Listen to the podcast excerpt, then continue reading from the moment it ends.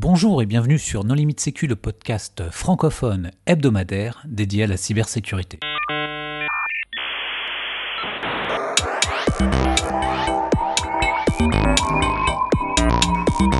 Alors aujourd'hui, nous allons parler de chiffrement de mails. Et pour discuter de ce sujet, les contributeurs Non Limite Sécu sont Nicolas Ruff. Bonjour. Christophe Renard. Bonjour. Vladimir Collat. Bonjour. Et Hervé Schauer. Bonjour. Alors Christophe, on entend dire que le chiffrement des, emails, c'est complètement terminé. Est-ce que c'est le cas? Ah non, c'est pas du tout terminé. Il euh, y a beaucoup de gens qui appellent à utiliser euh, le, les, messageries instantanées chiffrées euh, parce que, on va le voir, elles ont un certain nombre d'avantages. Mais le, mail est toujours présent, il est très utilisé et même si un certain nombre de technologies sont vieillissantes, elles ont un peu l'avantage de l'universalité.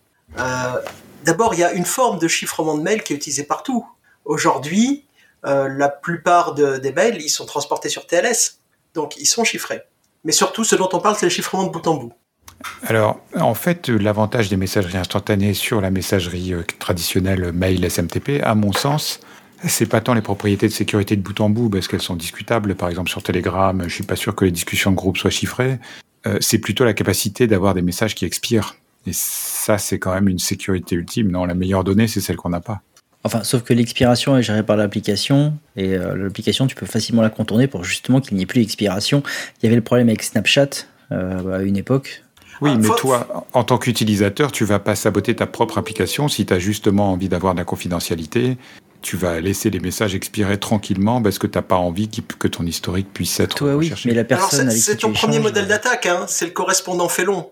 S'il y a quelqu'un qui a une version modifiée de l'application ou qui copie les messages au fur et à mesure, euh, l'effacement te protège pas. En fait, l'effacement te protège, automatisé, te protège de la saisie par un tiers du, euh, des données euh, sur un poste sur un poste terminal. Est-ce qu'il y a un modèle de menace qui résiste au correspondant félon? Est-ce que tu connais une implémentation logicielle où si la personne en face a envie de faire fuiter l'information, il va pas y arriver? Non, il n'y en a pas. Ok, donc de toute Il n'y en a pas, parce que par, essence, enfin, c'est ce qu'essayent de faire tous les DRM. Hein c'est euh, limiter l'usage que tu fais d'un contenu, euh, mais rien ne t'empêche de prendre une photo de l'écran, un enregistrement de la vidéo, enfin, tout le monde le sait. Donc ce, ce modèle de menace-là, il faut, il faut en tenir compte, mais euh, effectivement, si tu es un correspondant dans, l'échange qui est fait long, enfin qui t'en veut, ou qui est très imprudent, en fait, la fuite de données, elle, surviendra. mais surtout, le, le, modèle de menace du chiffrement de bout en bout, c'est l'attaque sur le prestataire. Euh, c'est-à-dire c'est le prestataire qui, pour une raison ou une autre, il peut être piraté, il peut collaborer avec euh, une nation ou une autre, ou il peut avoir des intérêts propres, euh, veut attenter au secret de ta correspondance. Et aujourd'hui, on a des fois plus l'impression que les promesses du chiffrement de bout en bout sont là pour rassurer en termes de conformité que réellement adresser cette menace. Mais j'ai pas compris quel prestataire? Bah, celui qui assure le transport de ton message. Alors si, si tu fais du mail, ça veut dire tous les opérateurs de, de serveurs mail que tu vas traverser. Si tu fais de la messagerie instantanée, ça veut dire l'opérateur du service. Et si c'est du Jabber ou quelque chose fédéré, ça veut dire tous les serveurs que tu vas traverser. Oui, oui, c'est vrai que si ton serveur de messagerie, alors moi évidemment j'ai mon propre serveur de messagerie, mais si ton serveur de messagerie euh, c'est Google ou Microsoft, euh, tu t'inquiètes euh, que Google ou Microsoft écoutent ta correspondance, c'est ça? C'est ça, mais d'ailleurs, Hervé, vous correspondez pas tout seul, donc même si vous opérez votre propre serveur mail, les parties avec lesquelles vous échangez, elles les émettent sur un premier serveur et il y a d'assez bonnes chances que ça transite par d'autres en chemin. En effet, et malheureusement, et quand je leur explique que si, si, ils peuvent m'envoyer, enfin, genre, la feuille de paye sur mon mail. Euh, non, ils veulent euh, que j'aille me connecter sur euh, un truc horrible, sur un site web horrible. Enfin bon, c'est juste quand on peut faire simple, pourquoi faire compliqué? Et c'est vrai que la plupart des gens, bon, enfin, cela dit, honnêtement, moi, je, il y a une époque où je recevais et j'envoyais des messages chiffrés dans la messagerie. Je reconnais que j'ai plus une activité qui le justifie aujourd'hui. Et moi, j'ai l'impression qu'on voit de moins en moins de, de SMIME ou de PGP. Quoi. Alors ouais, déjà, est-ce qu'il y a eu des tentatives de faire en sorte que les communications par email soient, soient chiffrées et est-ce que ça a été un succès? Alors, il y en a beaucoup et euh, la mesure du succès euh, est relative. le, le, premier logiciel largement utilisé, en particulier dans les communautés libres, bah, ça a été PGP, puis l'implémentation GNU GPG. le principal problème, c'est que ça a été conçu à une époque où la cryptographie du monde public non gouvernemental était émergente et qu'il y a un certain nombre de choix techniques qui ont été faits à l'époque, puis qui ont été euh, euh, mises dans le standard OpenPGP, qui est un standard IETF, euh, qui sont aujourd'hui assez discutables. Euh, en particulier, bon, les choix des algorithmes, mais aussi le format du, contenu qui était prévu pour être streamable. Enfin, il y, y, aurait eu besoin d'une grosse révision de ce standard, mais aujourd'hui, c'est implémenté. Il y a des clients pour euh, beaucoup de logiciels. À vrai dire, le principal client pour euh, Outlook, donc le, client mail de Microsoft, il est supporté euh, par des travaux de développeurs allemands qui sont financés par le BSI, donc l'homologue allemand de l'ANSI. Et là où il y avait une idée au départ d'avoir un système communautaire de garantie d'identité, aujourd'hui PGP est surtout utilisé pour de la gestion dans des groupes de personnes qui se connaissent directement. Donc là aussi, il faudra en parler, mais la, question de comment on gère les identités dès qu'on fait du chiffrement, c'est vraiment le point compliqué. Chiffrer, c'est facile, enfin c'est relativement facile aujourd'hui. Euh, ça l'était moins il y a 25 ans euh, quand on a commencé à le faire un peu plus largement. Et surtout, comment le faire était moins connu. Mais euh, associer des clés et des identités, gérer des clés, ça reste la partie difficile. Il y a un autre standard qui, lui, plutôt vient du monde corporate, qui est SMIME, enfin corporate et défense, et SMIME, c'est l'idée d'utiliser des certificats X509, donc les mêmes certificats, enfin les mêmes technologies de certificats que pour les serveurs web. Et dans ce cas-là, chacun a son certificat, enfin normalement deux certificats, un pour signer et un pour chiffrer, et on écrit pour la clé publique de, de son correspondant à travers son certificat. Et ça, ça nécessite d'avoir un canal de distribution des certificats, soit on se les échange. Le format SMIME prévoit qu'on puisse envoyer un premier mail signé qui contient le certificat euh, en pièce jointe signée, et du coup, automatiquement, on le rajoute au, gestionnaire de clés. Euh, c'est ce qu'on appelle le tofu, ça, le Trust on First Use.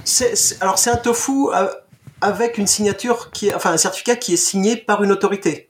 Donc, euh, si, on, si on a confiance dans l'autorité, en fait, on a déjà confiance dans le certificat, même si on le mettait sur un répertoire public, en fait. Puisque c'est le monde des PKI, c'est pas le monde du, du tofu.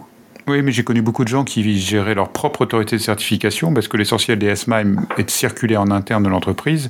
Et il faut se rappeler qu'avant Let's Encrypt, le prix des certificats était quand même assez prohibitif. Donc, euh, gérer des certificats pour, euh, pour 10 000 boîtes mail, euh, c'était un coût non négligeable. Alors, aujourd'hui, il n'y a, pas de Let's Encrypt du certificat.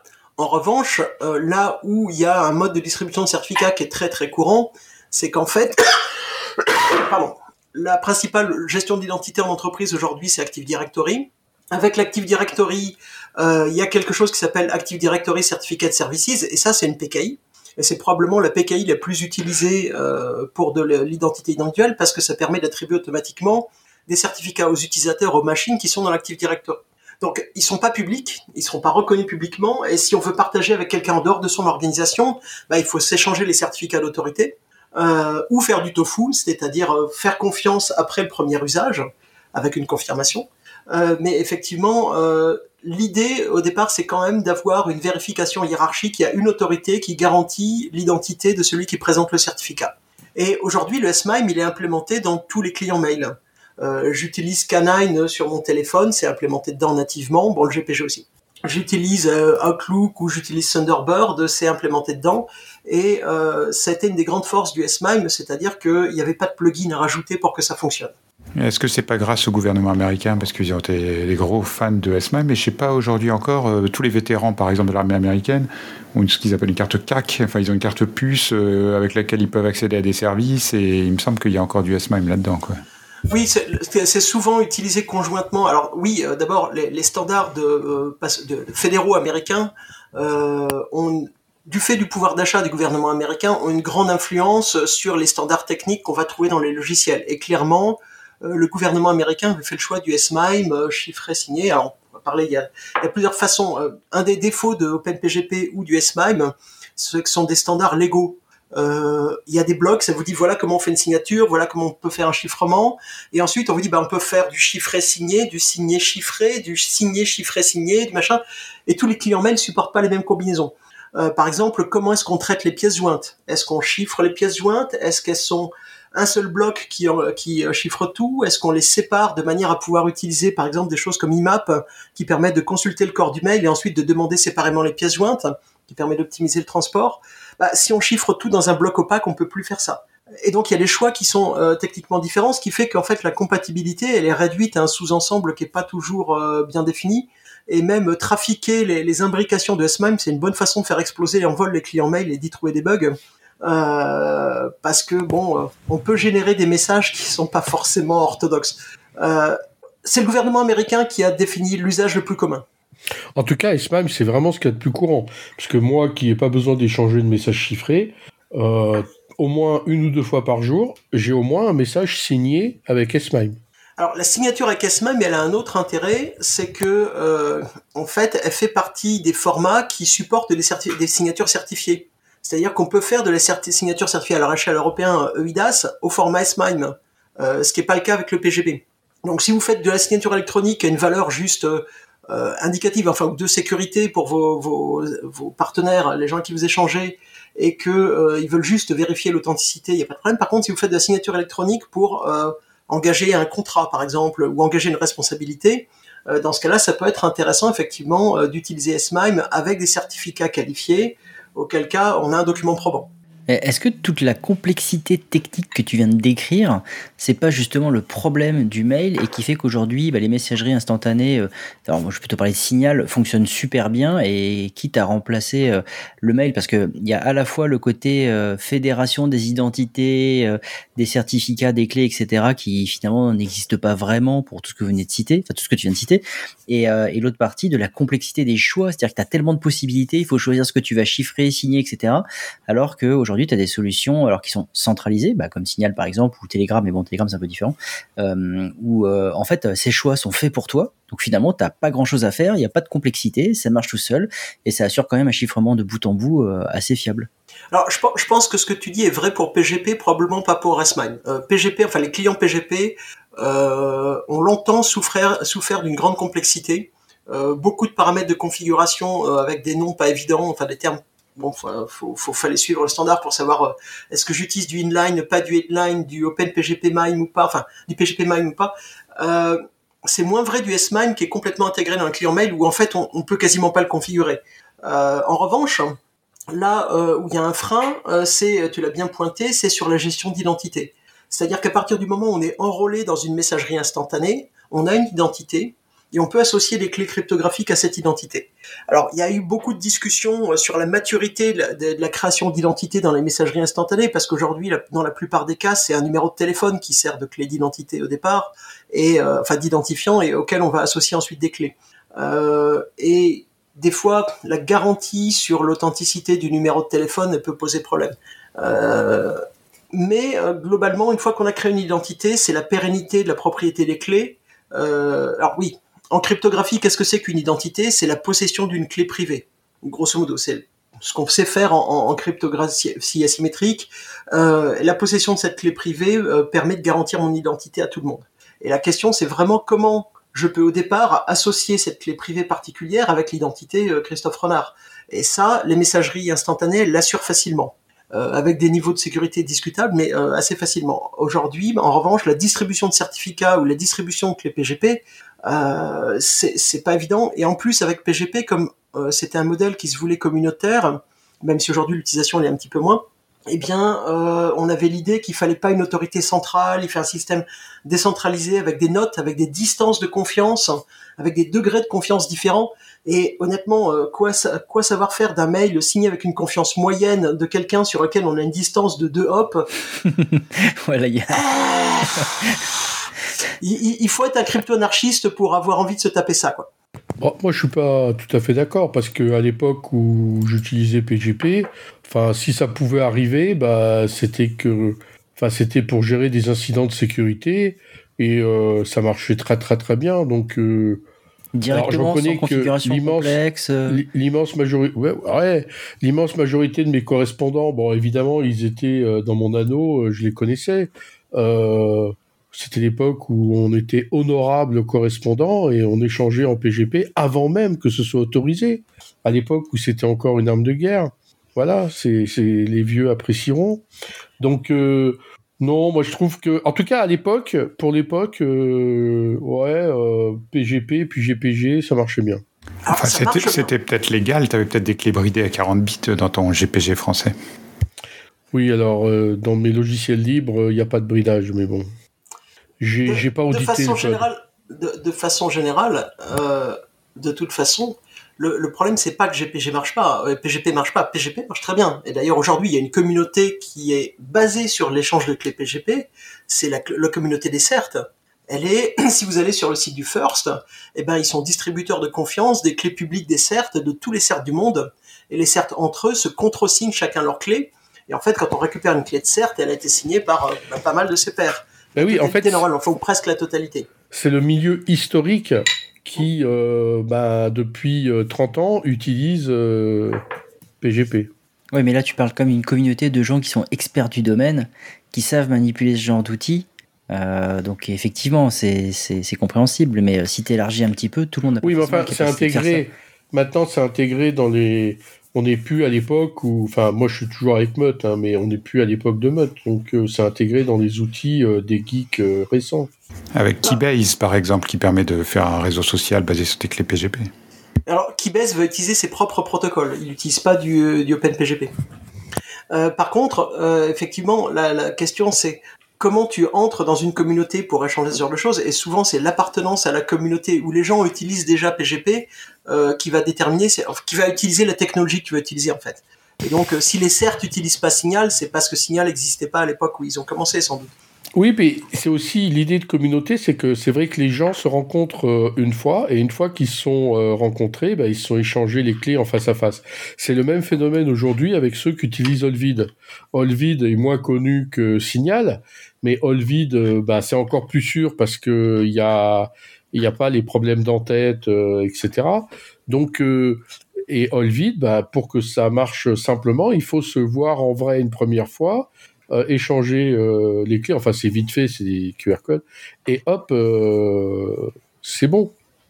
Mais alors, juste. PGP, il y a aussi des problèmes insurmontables qui ont été découverts.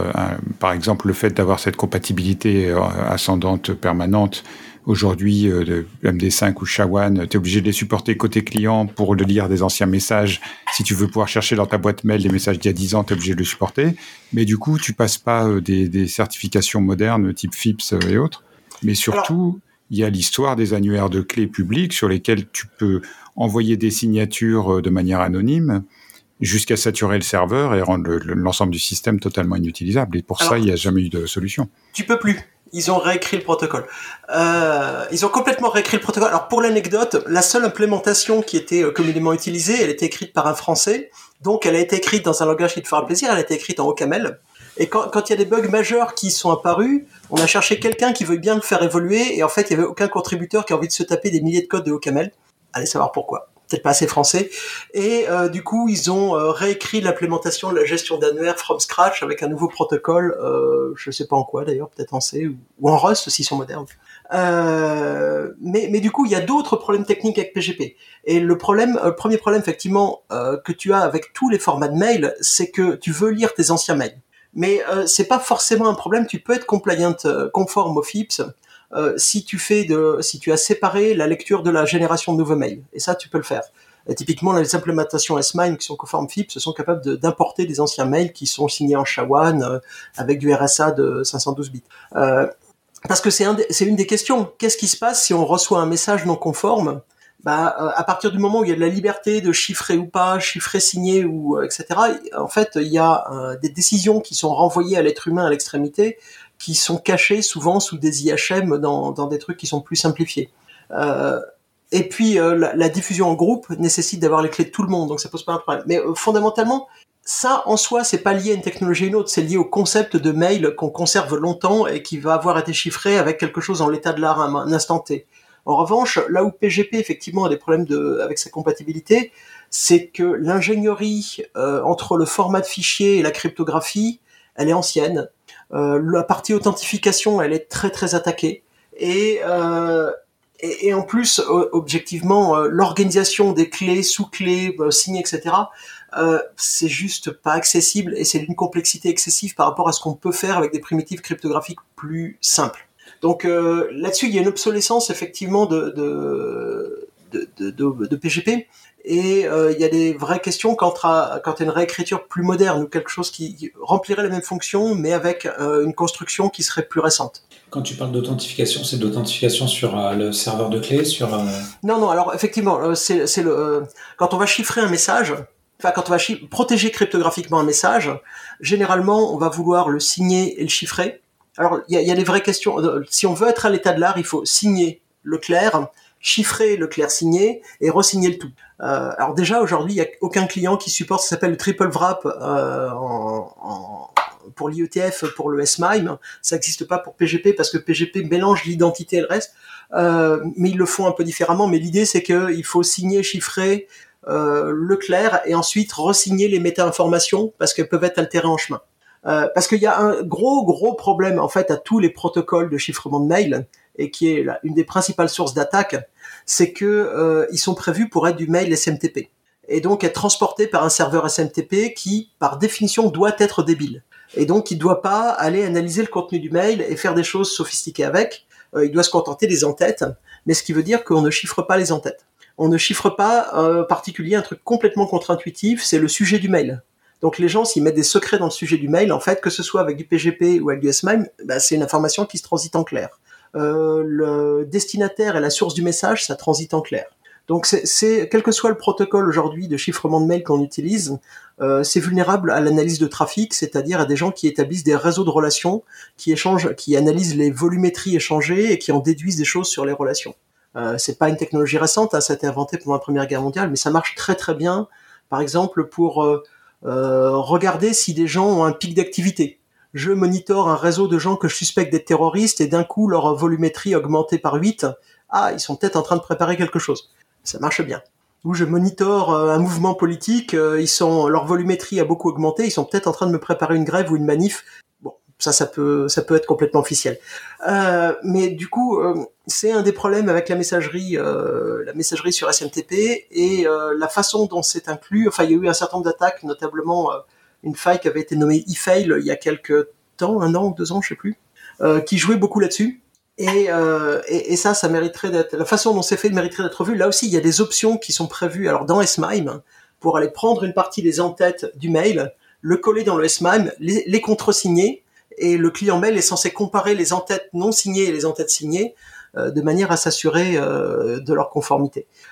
c'est pas supporté partout. Mais en fait, l'utilisation du SMIME par, euh, par les gouvernements, par le gouvernement fédéral américain, par exemple, est, beaucoup plus poussée que l'utilisation du SMIME euh, dans la plupart des entreprises. Et donc, quand tu parlais d'authentification, c'était... Ah oui, alors j'ai perdu mon chemin. L'authentification, du coup, c'est quand je chiffre euh, symétriquement, je vais utiliser un une clé de session, donc une clé que j'ai générée aléatoirement, je chiffre le corps du message, enfin le contenu du message, et ensuite je veux garantir l'identité, l'authenticité, la non-altération de ce contenu. Donc je vais faire un calcul euh, de, de, de somme de contrôle cryptographique. Donc euh, aujourd'hui un chat de 56 ou euh, je sais pas CAC ou enfin un algo chat 3 ou quelque chose comme ça ou chat 2 chat 2 ou chat 3 quoi grosso modo si je veux être à l'état de l'art. Et euh, et ensuite cette valeur là eh bien je vais la signer avec ma clé de signature. Et donc j'ai la signature du message qui garantit l'intégrité. Mais en fait si j'ai quelque chose qui est comme les PGP qui est découpé en, en morceaux en chunks eh bien, euh, avant d'avoir la somme globale, je vais faire des sommes de contrôle pour chacune des parties. Et la façon dont c'est fait dans PGP est pas à l'état de l'art. Euh, le format donne l'impression en fait qu'il a été prévu pour être streamé, pour qu'on puisse envoyer des morceaux euh, d'informations en flux tendu et que en ayant reçu une partie, on sache jusqu'ici c'est bon, jusqu'ici c'est bon, jusqu'ici c'est bon, ah là c'est plus bon. Euh, alors je sais pas pour quel cas d'usage ça a été prévu très honnêtement, mais ça, ça ajoute de la complexité aux implémentations, donc potentiellement des failles. Et cryptographiquement, c'est, alors j'ai pas les compétences pour euh, savoir comprendre exactement le type d'attaque euh, qui marche avec, mais le mécanisme est euh, au moins assez exotique et, probablement pas, pas, super fiable. donc c'est cette partie-là qui a été attaquée sur PGP. Fondamentalement, ce qu'on reproche à PGP, c'est d'utiliser des mécanismes cryptographiques qui sont datés. Par défaut, je crois qu'il utilise encore Cast5, qui est un algo de chiffrement symétrique qui aujourd'hui est obsolète. enfin bon, des choses comme ça. Bon, il y a quand même beaucoup de gens qui ont utilisé des produits tiers. Hein, euh. moi, j'ai vécu l'époque de la Security Box. Hein, euh, et euh, on m'avait beaucoup reproché d'avoir un ingénieur qui avait analysé ce truc-là. Qu'est-ce que tu penses de tous ces produits et de tout ce qui a succédé à la, à la famous Security Box? Donc, Security Box aujourd'hui, c'est un produit qui, qui n'existe plus à ma connaissance. Euh, qui euh, faisait euh, du chiffrement donc commercial certifié par l'ANSI. sachant qu'il y a, y, a y a, un particularisme aussi, c'est-à-dire que là, il y, a, deux certifications de, de, de, fonctions de sécurité délivrées par l'ANSI qui sont le, les critères communs et le CSPN. Euh, et dans les critères communs, par défaut, euh, la cryptographie sont des paquets rajoutés. Euh, mais du coup, c'était certifié. Qu'est-ce que fait la certification? Ben, elle va vérifier que les fonctions de sécurité sont conformes à ce qui a été spécifié. Donc, bah, il faut voir la cible de la cible de certification.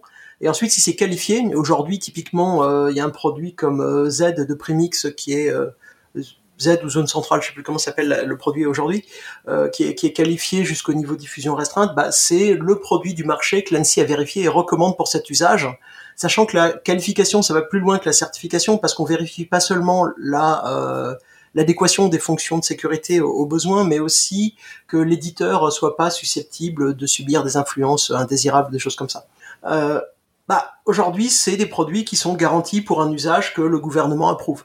Alors, si on est quelqu'un qui doute de la bienveillance du gouvernement et euh, enfin des gouvernements, évidemment, c'est pas les produits qu'on va utiliser.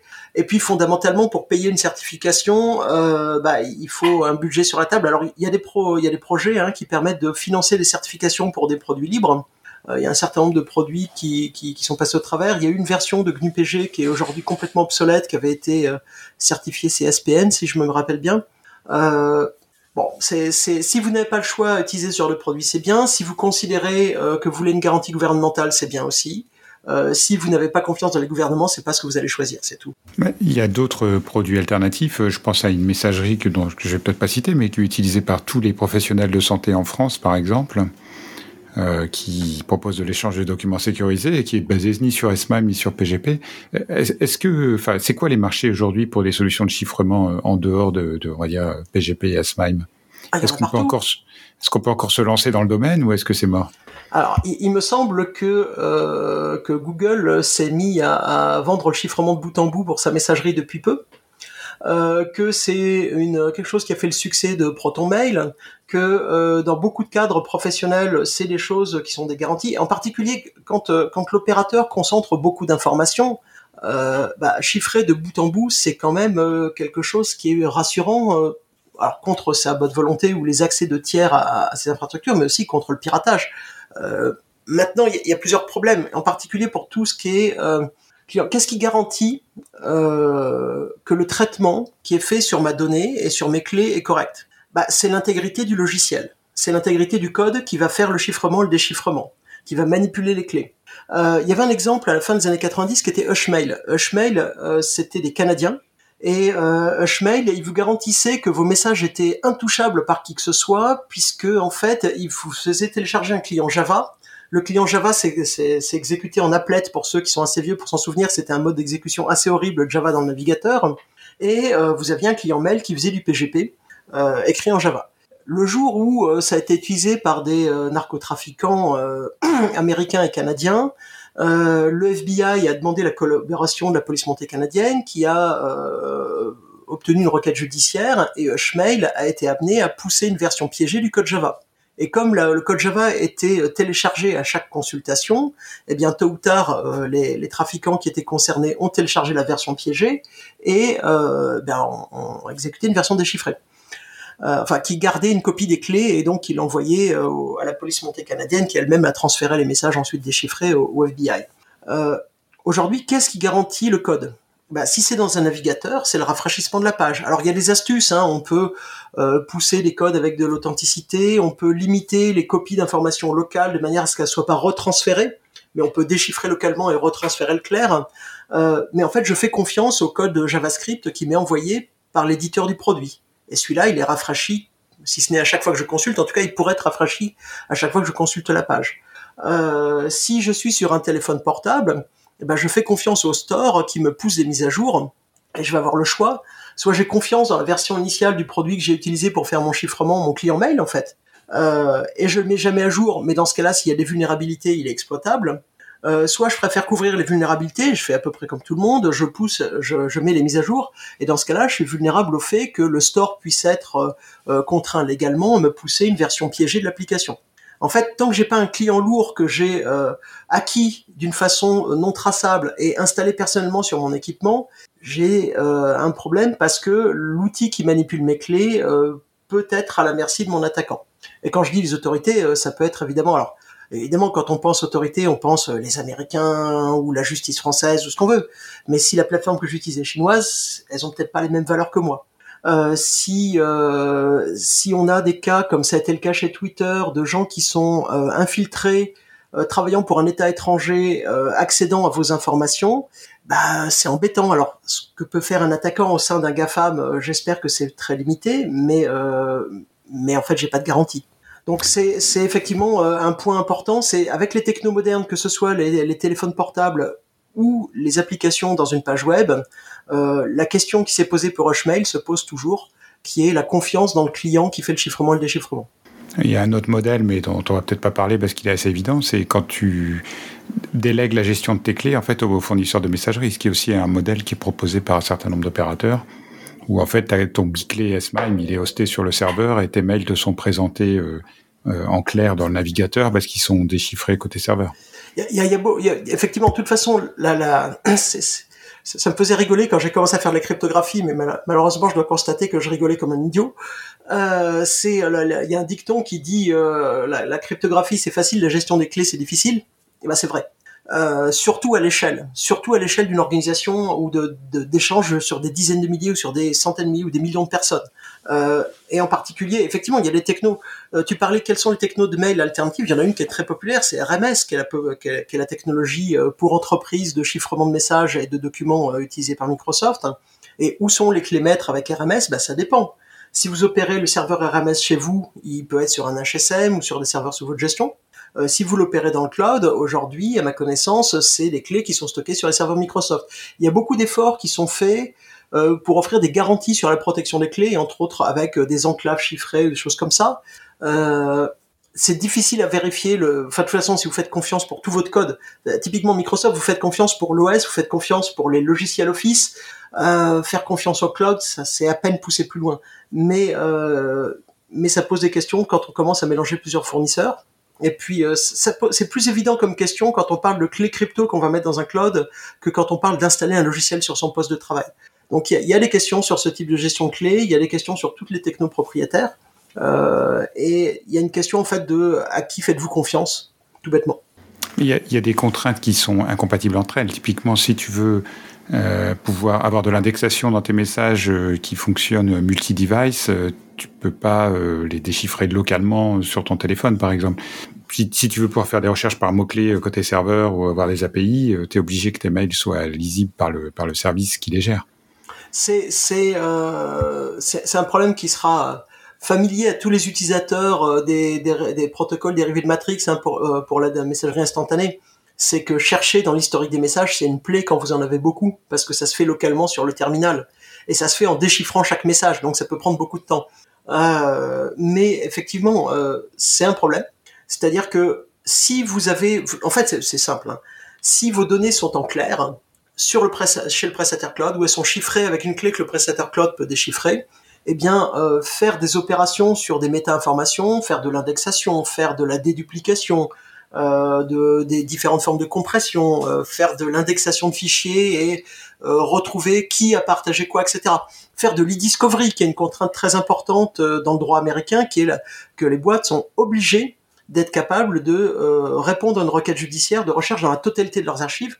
Eh ben, ça n'est faisable que si le, le, cloud ou si le serveur qui héberge les messages est capable de le déchiffrer. Et c'est d'ailleurs en fait, euh, tu parlais tout à l'heure de Vlad, des freins à l'adoption de la messagerie chiffrée. Ouais. Un des gros freins à l'adoption de la messagerie chiffrée, c'était pas la difficulté technologique, c'était la réticence des entreprises à avoir des messages qui traversent leur serveur sans pouvoir les inspecter. Si Mais à l'époque, pour, chiffré, pour des raisons antivirus, pour des raisons d'antivirus à l'époque, parce qu'il y avait Melissa, I Love You et autres, donc si tout ça, est chiffré. Ça a toujours été dual, hein, ça, a été, ouais. ça a été l'antivirus, ça a été euh, la, la, crainte du leak. Et, l'insider qui sort toutes les données de l'entreprise par mail, c'est pas une fiction non plus. Alors de toute façon, il le sort par plein de moyens. Euh, les produits DLP ont toujours été contournés de gauche et de droite, mais euh, la, crainte n'est pas illégitime. C'est juste que ça a été un frein et qu'il y a un choix à faire entre euh, la sécurité des échanges et euh, le contrôle. Et en fait, il y a un équilibre à trouver. Et le point d'équilibre sur la messagerie, il s'est pas trouvé en faveur du chiffrement de bout en bout dans les entreprises. C'est-à-dire qu'on voit du S-MIME souvent réservé aux VIP. Pardon, je t'ai coupé.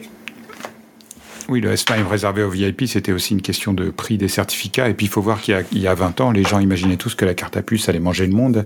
Sauf que déployer des cartes à puce, c'était assez coûteux aussi. Il y a un produit dont tu n'as pas parlé et qui mérite d'être cité ici, je pense, c'est Lotus Notes aussi, qui avait de la cryptographie euh, dès le début. Bah, Lotus Notes, alors on est sur nos limites sécu, donc on va pas faire de, de critique de produit. Lotus Notes était un produit révolutionnaire. Euh, il a euh, créé l'architecture qui est aujourd'hui utilisée par euh, bah, le système de messagerie le, plus populaire en entreprise qui est Exchange. C'est la même architecture que Lotus Notes, c'est de la synchro de base. il a créé, il a été le premier produit à faire du chiffrement asymétrique avec une PKI intégrée pour la messagerie. Mais l'idée c'était de le faire sur le sur le LAN, sur le réseau local. Euh, il a été le premier produit qui faisait de la distribution des contenus avec de la haute disponibilité euh, sur des bases, qui permettait de mélanger la messagerie avec la gestion de documents bureautiques. Donc Lotus Notes c'était révolutionnaire. Euh, le problème, c'est qu'ils n'ont pas su euh, évoluer, qu'ils ont été rachetés, que dans le rachat, il y a probablement euh, bah, les, gens qui étaient créatifs qui sont partis, ou en tout cas, qui, ça s'est pas maintenu.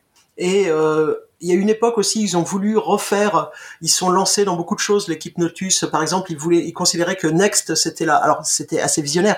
Ils pensaient que Next serait la prochaine plateforme bureautique, ce qui était faux pour Next, mais qui est devenu vrai quand Apple a racheté euh, Next et que Nextstep est devenu est devenu macOS X. Mais ils avaient sorti une preuve, ils avaient sorti, une, ils voulaient révolutionner le tableur, ils voulaient révolutionner beaucoup de choses. Et finalement, euh, Notes a cessé d'évoluer. Et, euh, et c'est très dommage mais effectivement, ça a été un, ça a été un précurseur. On, trouve encore pas mal de notes hein, dans, dans, pas mal d'organisations, mais c'est, c'est, plus un précurseur. Mais au final, il reste un problème. Aujourd'hui, l'enrôlement et savoir à qui on parle dans le monde des euh, messageries instantanées, c'est quelque chose qui est pas évident. Euh, ça nécessite, là aussi, euh, si on veut faire du pseudonymat, eh bien, ça nécessite de sacrifier un numéro de téléphone. C'est-à-dire que si vous connectez sur Telegram, sur Signal, eh bien, vous laissez fuir votre numéro de téléphone. Le numéro de téléphone, c'est un peu embêtant quand même. Parce que si c'est un numéro de téléphone portable, si vous pouvez recevoir un SMS, c'est un numéro de téléphone portable, eh ben, ça veut dire que euh, grâce au technodromming, on peut vous traquer. Donc, partager son numéro de téléphone, c'est quand même accepter d'être potentiellement géolocalisé. Enfin, sauf que ça, tu peux quand même le faire avec un numéro, euh, entre guillemets, jetable que tu n'utilises qu'une première fois pour l'enrôlement. Après, une fois que tu as les clés, euh, c'est terminé, tu n'as plus besoin de ce numéro de téléphone. Alors, toi, tu en es capable, moi, j'en suis capable. Combien de personnes qui ont des vrais besoins de protection de leur identité en sont capables? Comment est-ce que tu fais ça Comment est-ce que tu fais ça dans un pays dictatorial? Oui, encore plus. Euh, L'achat de cartes SIM, c'est quelque chose qui est associé, généralement associé à une identité. Et euh, typiquement, l'association à un numéro de téléphone portable, c'est une association avec une identité euh, civile. Le problème, c'est que si on fait pas ça, euh, la contrepartie de l'autre côté, c'est les trolls en masse, c'est les bots en masse. Euh, c'est ce que ce qu'a vécu euh, Twitter. Et en fait, là aussi, il y a un équilibre à trouver entre l'anonymat et le risque sur les personnes. Euh, le problème, c'est qu'on l'a trouvé autour du numéro de téléphone, qui est une forme d'identité, mais c'est une forme d'identité qui leak vraiment beaucoup d'informations, enfin, qui moi met euh, assez mal à l'aise. Euh, surtout si j'ai pas confiance dans l'opérateur de la messagerie. En fait, t'as pas besoin de carte SIM pour avoir un numéro de téléphone. Hein. Tu peux installer on-off ou tu as des équivalents de Google Voice où tu fais tout en ligne et tout est virtuel. On souvient, Skype te donnait un numéro de téléphone, par exemple, sans jamais avoir de carte SIM. Quoi. Oui, mais tu recevais pas de SMS. Euh, J'en jurerais pas. Et, et surtout, euh, les, les, les, protocoles euh, de communication euh, Android et iPhone, est-ce qu'ils marchent si t'es pas sur un réseau téléphonique? Ah non, mais tu vas pas faire du iMessage, mais ça, personne n'a envie de faire du iMessage, c'est un autre problème. Oui, mais les notifications Android, elles sont pas utilisées par tes messageries, tes messageries tierces instantanées? Pour la, la partie enrôlement, vérification d'identité? Je ne sais pas si c'est utilisé pour l'enrôlement, mais oui, effectivement, toutes les solutions de messagerie instantanée type même Chap et autres utilisent du Firebase ou des, notifications Android. Donc, euh, si tu veux faire sans, ça bouffe la batterie, mais finalement, il y a des solutions techniques qui permettent de faire sans. Elles sont aussi assez peu utilisées aujourd'hui. Enfin, c'est un des problèmes. Je sais que Signal, typiquement, a eu pas mal de réflexions sur le sujet. Je sais pas où ils en sont, Mais euh, en tout cas, c'est un des problèmes. Et l'avantage du côté mail, c'est qu'en fait, l'enrôlement, c'est effectivement j'accepte de, euh, j'accepte le certificat ou j'accepte la clé de la personne en face, et c'est quelque part euh, plus simple et ça fait fuir moins d'informations. Bon alors et finalement, est-ce que les problèmes qu'on a évoqués vont être résolus, ou bien on se dirige vers l'utilisation de messagerie instantanée? Alors il y a, y a, une chose qu'on n'a pas dit, c'est qu'aujourd'hui, le principal usage de PGP, euh, en, en, volume, en nombre d'opérations de, chiffrement ou de signature plus précisément, euh, il est pas, dans, il est plus dans la messagerie. Le principal usage de euh, PGP aujourd'hui, il est dans la signature des paquets des distributions Linux. Euh, parce que ça s'est voulu un outil universel. Et ça, c'est peut-être quelque chose qui a changé ces 20 dernières années. C'est qu'aujourd'hui, en cryptographie, on pense qu'un outil universel, c'est pas une bonne idée et qu'il vaut mieux avoir des outils différents pour des usages différents. Euh, il y a probablement la place, moi j'y crois en tout cas, euh, pour un outil qui permette de faire transiter euh, des informations chiffrées sur le mail, parce que le mail reste quelque chose d'universel. J'aimerais bien voir un, un, PGP2 ou un remplacement de PGP. Aujourd'hui, il n'y en a pas, clairement.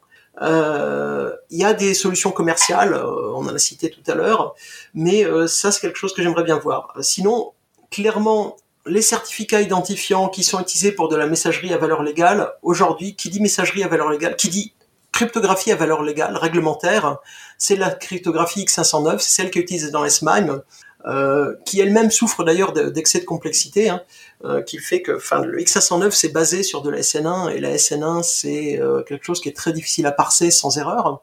Euh, Bon, aujourd'hui, c'est celle qui domine en tout cas de tout ce qui est réglementaire, de tout ce qui est signature électronique, de tout ce qui est identité électronique. Donc, on va pas s'en débarrasser demain. Est-ce que le S-MIME va survivre? Je sais pas, mais les technos du S-MIME, elles sont partout. Euh, quand on fait du chiffrement XML, quand on fait du chiffrement JSON, chiffrement aux signatures, eh bien en fait, on a trans, transformé le S-MIME dans du XML du JSON, mais c'est exactement les structures du S-MIME qu'on retrouve. C'est les, les noms des champs sont même les mêmes. Donc euh, lui s'est transformé, s'est transmuté, mais il a, il a contaminé tout l'écosystème. Toutes les normes de JSON encryption et de XML encryption sont du SMIME déguisé. Euh, et, euh, et d'ailleurs les champs aussi dans les PDF signés à valeur légale. Et puis pour euh, GPG, je sais pas, on va voir ce que ça donne. Mais en tout cas, il y a des solutions aujourd'hui. Typiquement, euh, euh, OpenBSD a poussé un nouvel outil de signature de paquet qui n'est pas basé sur GPG, qui fait de la signature pure. Euh, il y a des outils de transfert de fichiers euh, comme Magic Wormhole qui font une crypto moderne euh, et efficace et qui nécessitent pas d'identité pérenne. il y a des outils de chiffrement comme Edge de, de Filippo Valrosa euh, non Valsorda, pardon, désolé pas écorcher le nom, euh, qui est génial pour faire du chiffrement de fichiers, mais que pour le chiffrement et authentification de fichiers. Euh, ce qui est probable, c'est qu'on cessera d'utiliser un seul outil pour tous les usages, euh, et qu'aujourd'hui, il n'y a pas encore d'outil qui remplace dans le chiffrement par mail, mais j'espère en voir un. Merci Christophe. Bon, bien, chers auditeurs, nous espérons que cet épisode euh, vous aura intéressé. Merci aux contributeurs. Rendez-vous la semaine prochaine.